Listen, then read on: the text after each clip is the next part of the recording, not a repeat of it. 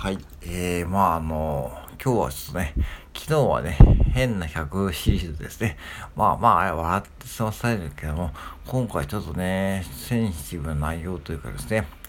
まあ、北海道のセイコーマートで、えー、殺人事件ですね。えー、逮捕の43歳の男、3人に恨みはなく、申し訳なく思っていると。まあ、本当にもうね、かなわんですね、本当に。うん。えっ、ー、と、北海道札幌市北区にあるセイコーマート北31条店の近くで撮影されたものです。えっ、ー、と、戸川その場で健康反対をですね。うん。で、まあ、あの、うん。で、男を見たら、43歳ですね。まあ、華奢ですね。うん。で、それ3人で、うん。従業員さんがいてね、男性店員さんを刺して殺害してしまったと。してしまったしたんですね。60歳のね。うんで、えー、店内で他にも2人の店員がされ、大橋圭介さん40歳が死亡したと。うん。で、これ3人店員さんがいるって珍しくて、コンビニで。まあ、繁盛店だと思うんですけども、大概僕らの地方のセブンイレブンって、まあ、大概2人ですね。で夜勤も、まあ、11時から0時半は1人。で、朝の4時から6時半は1人です。うん。もう完全ワンオペですね。うん、ワンオペなんですよ。で、今日はそうしたいので、もう人件費がね、まあ、ペイできないっていうかね。うん。ほんで、夜勤の休憩も、もう交代で取ってるんで、まあ、ぶっちゃけ夜勤はもうほとんど一人でやってるもんです。うん。で、一人はもう冷蔵庫整理とかね、まあ、ジムワークとかね、してるし、一人はこう、フライヤー清掃とである揚げ物機械とか清掃して、まあ、やってます。で、僕はどっちかというと、まあ、まあ、その冷蔵庫整理とかね、あと発注とかね、やってるんですね。で、まあ、そういうことを見るとね、もうこれいつ起きてもおかしくないし、僕の店の周りはもうね、11時以降もお客さんもぴったり止まるし、まあ、あとは真っ暗ですね。山に囲まれているんで、真っ暗で、まあ一応幹線道路沿いになるんですけども、もうほんと駐車場は広いんだけども、駐車場の電気もね、そんな明るくないし、まあ近隣ね、家が多いんで、うん、だからね、いつではこういうね、変なやつが襲ってきてもね、おかしくないです。うん。多分これどこのコンビニでも一緒かもしんないけども、もう街中だったらね、まだいいかもしんないけども、まあ言うてもね、あの、本当にあの、じゃあ、例えばね、防犯体制ですね。これはもう無意味ですね。はっきり言ってこんなことされるとね。もうなんかいきなりこう、なんか、あのー、なんだろう。ね。こんなん突っ込んできて、刃物振り回されてさ、そんなんね、もう無防備状態で近い状態でね、うん、行ったと。で、ちょっとこれ状況がね、読んでみると、えー、取材でね、宮西容疑者ね、犯人の名前ね、宮西容疑者がまず、レジにいたら60歳の男性店員を襲うと。レジね。で、続いて店舗の中央付近にいた58歳の女性店員を刺す。で、バックヘアドにの、これですよ、バックヘアドに入ってきて、大橋さんを襲撃。んで、大橋さんって方はね、これバックヘアドにいた方ですね。多分休憩した方っていたんだと思うけども、これね、コンビニってね、バックヘアドに簡単に入れるんですよ。要は事務所とか、ね、もうスイングドアで、あの、要はよくスーパーとかで、あの、店員さんがね、あの、要は肉とかさ、あの、搬入してきますよね。あんな感じです。あんな感じなんで、もう鍵もかかってないし、もう、た、たまにね、小さい子はね、間違えて入るとするんですね。うん、まあ、それはいいんだけども、それはいいんだけども、やっぱしね、本当に怖いんですよ、やっぱし。だから僕らもね、だから、じゃあ防犯テクノロジーっていうか、防犯装置はありますよ。もちろん、あるソックで、最高の警備体制の設備あるけども、とは言うてもですね、こんな風に来られたらね、まあもうおそらく、まあ無防備状態で、まあ無理ですね。うん、で、これ本当不気味なのは、店員、店の中で働いていた方じゃなくて、バックヤードに行った方がね、亡くなっているんですね。だから、なおさらこう無防備で、いきなりこう入ってこられてね、背後からね、バスッとね、やられてしまってたという感じですよね。で、当時ね、これね、ちょっとね、あのー、書いてあるのがね、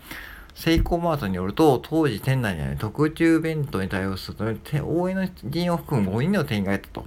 この日はたまたまね、店員さん多かった日でね、で、亡くなった大橋さん、この日たまたま応援に来ていた、セコマ社員ですよね。だから、直営での社員の方がね、要は、その、普段はね、二人とかやる店舗で応援しに来ていたと。まあ、これほんとね、狙ったわけじゃないと思うんだけども、なんかね、わかんない。うん、で、わかんないけども、おそらく狙ったであるのはもちろんコンビニ内容に詳しいと思うんだけども、犯人はそんなに捨てないし、全く外部のね、うーん、感じなんだけども、じゃあ、例えば僕らがじゃあ、こういう時にこんな目にあったらさ、なんつうの、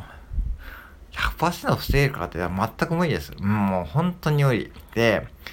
あの、これね、コンビニだけじゃなくて、ドラッグストアもね、最近こう一方通行やったんですね。なんか出口、入り口入って、なんか入り口から出れないような仕組みになっていてね、レジでお会計をして、なんか出口に出るという、そそんな仕組みですよね。うん、なっていて、とはいえね、やっぱスーパーとかさ、あのイオンとかで、それは無理ですよね、こんな来られてね。うん。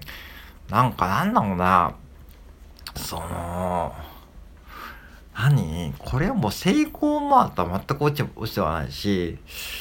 ね、犯人は全くこう、裏じゃなくて、申し訳なく思っていると。こう上等上等の言い訳というかね。あだからなんつうの、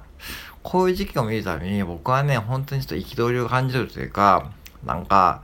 その日本って本当平和すぎて、その24時間ね、最近店が増えてますよね。もう24時間やってるスーパーもあって、コンビニもやってるし、あとドラッグストアも多分やってますね、24時間ね。うん、これ24時間店舗が増えているますよね。だから、何、便利なりすぎているというか、そしてその便利なりすぎて、要は、その要はどうしてもね、こういうふうに、あのー、営業しなきゃいけないというシステムですよね。特にコンビニって。だから、あのー、何？その、便利さがゆえの、こう、なんか、好きというかね、なんかこう、で、なんつうのかな。だからね、もっとね、海外を見た方がいいというかね、僕はね、思うしね、ほんとバンガリッシュの方々はね、ほんと日本はね、素晴らしすぎると言ってますよ。あの、本当にね、日本は、もう僕たちは日本に、あ、国に帰りたくないですと。もう日本が良すぎて。うん。で、そういう日本に僕は住んでいるからね、全くこう、なんかそういう、こう、当たり前にやっているこう24時間営業とかね、当たり前にこうやってるアマゾンとかね、そういうことをね、全くこう、なんか、何気なく使ってますけども、こういうことが起きるときに、私考えてほしいのはね、そこで働く従業員さんがいて、そのやってくれたオーナーさんがいて、売上と利益があるからやってられるんですね。だから、その、恨みはなくて申し訳なくて思っていると言うけども、そこで働く方々がどういう思いで、その働いていくかと。それもこんな想像力からもちろんそんな、そんな反抗はしてないけども、僕ら普通の方々に考えてほしいのは、その、なんつうの、あの、多分これ、どう、皆さん同じ、同じですよ。うん。だから、その、どんな職業でもさ、なんか、そこで働いてる方がいて、そう、例えばゴミ収集車さんもそうですよね。うん、毎週絶対来てくれるしね。だってゴミ収集車の方が来なかったらさ、もうみんながどうなってるかわかんないし、ですよね。うん、あれは住民税で分かってるし、だから、そういうことですよ。だから、なんで、その営業ができできるのか、なんでここにコンビニのおにぎりができてるのか、うん。ね。なんで24時間いつでもコンビニ行って、食材があって店員さんがいてね、24時間メルカリが出して、24時間 ATM が使えて、24時間コピーが使えて、24時間チケット発見ができるとね、そういう素晴らしいシステムが日本のあちこちにあるって、やっぱしね、僕はね、これ世界的に見てもね、なんか、珍しいぞというか、なんかもちろんは、信仰ね、ここは当たり前かもしんないけども、やっぱし、要するにバンガーディッシュとかね、ああいうまだ発展途上国からしてみれば、またこれ当たり前じゃなくて、うん、だから、そこを考えてほしい。だから、これね、防犯運動そういうレベルの話じゃなくて、なんか、その、何？よく明日は我が身ってそういう程度の問題でもなくて、なんつうの、もうなんかこう、日本の方々も僕は最近思うのは本当になんかこう、平和ボケしちゃってるというか、なんか、こういうリスクをもうなんか、何？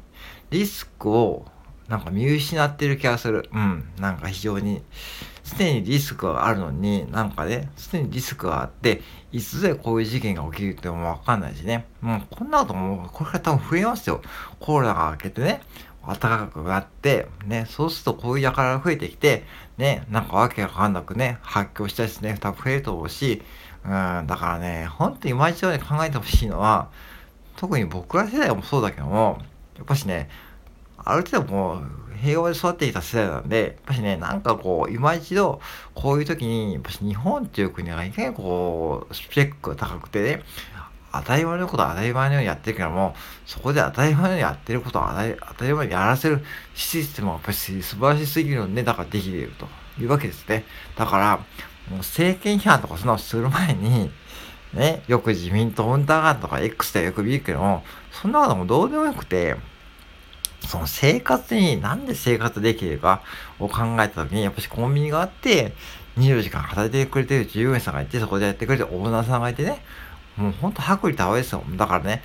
そういうこといろいろ考えてほしいと思って、ちょっと安心しました。うん、本当にこれは本当ね、